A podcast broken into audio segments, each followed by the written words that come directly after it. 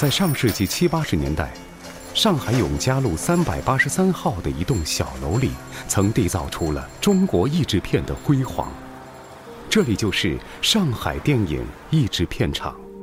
邱岳峰、李子、苏绣、毕克、童自荣、刘广宁等配音演员从这里诞生，成了深受观众喜爱的明星。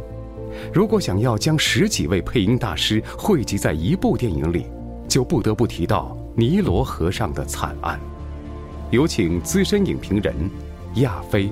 呃，说到尼罗河惨案，这部影片印象太深了。呃，因为很少能有那么多优秀的一批啊配音演员能够集中在这一部片子里，数来数去这个班底，我觉得只有上一场能够做到。这部片子也可以说它是上一场吧，在上个世纪八十年代初的时候啊，比较辉煌的，也是能够作为这个场的优秀译制片的这么一个辉煌的代表作。本周六周日晚间二十三点，光影时光机将带您重温经典译制片《尼罗河上的惨案》的录音剪辑，敬请期待。